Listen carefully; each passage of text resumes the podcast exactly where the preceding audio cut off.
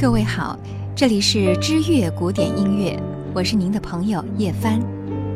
本期节目，我们将继续为您介绍圣桑音乐世界里的黄药师。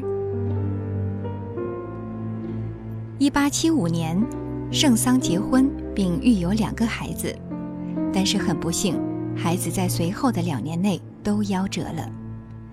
一八七八年，他与妻子分居，但并没有正式离婚。之后，他深陷同性恋漩涡。他回击大众的抨击更是让人大跌眼镜。他说：“我不是同性恋，我是恋童癖。”哦，艺术家的世界果然是与众不同的。一八八六年，圣桑完成了他著名的《动物狂欢节》。以及第三交响乐。同年，圣桑被他一手创办的国民音乐协会解除了社团的会籍。两年后，母亲逝世。为了避免睹物思人，他改名为桑努尔，从此离开法国，前往加那利群岛。之后数年，他游历各国，足迹遍及欧洲、北非、东南亚及南美。他用塞诺尔作为笔名，出版了多本游记，而且都成了畅销书。圣桑还是第一位写电影音乐的著名作曲家。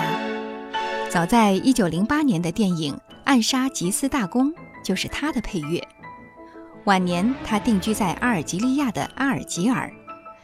由于他的多才多艺以及突出贡献，法国政府授予他荣誉军团勋章。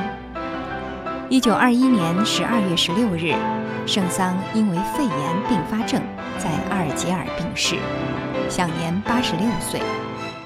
他的遗体运回法国后，葬于巴黎的蒙巴纳斯公墓。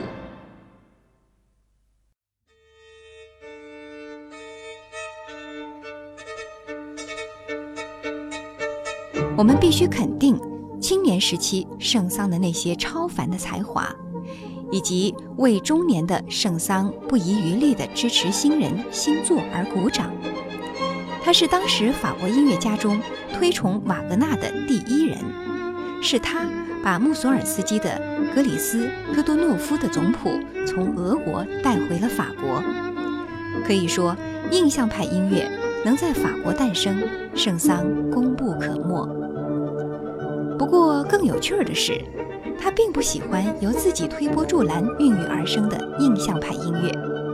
他对德彪西的《牧神午后》评价相当刻薄，是很好听，可它能算音乐吗？如果这也能算，那么调色板也能当幅画卖了。他对德彪西已经是这样一个态度，那么对于二十世纪先锋派音乐，更是是可忍孰不可忍。斯特拉文斯基的《春之祭》首演时，特意请了圣桑到场。不过，这位执拗的老者却在音乐刚刚响起没多久，便起身离席，拂袖而去了。可是将心比心，这也很好理解。一辈子喜欢了把西红柿炒鸡蛋做成甜味儿，突然送上一份咸的，想必谁都很难接受吧。圣桑一生创作了一百七十余部作品，几乎涉及了所有的音乐形式。他的作品旋律流畅，和声典雅，结构工整，配器华丽。但某些作品过于追求表面的华彩效果，所以质量不均。圣桑的代表作有管弦乐组曲《动物狂欢节》、交响诗《骷髅之舞》、第一大提琴协奏曲。B 小调第三小提琴协奏曲，和小提琴与乐队的影子与回旋随想曲，歌剧《参孙与达利拉》等。亲爱的听众朋友，刚才为您介绍的是圣桑音乐世界里的黄药师，欢迎您关注知乐古典音乐，我是您的朋友叶帆。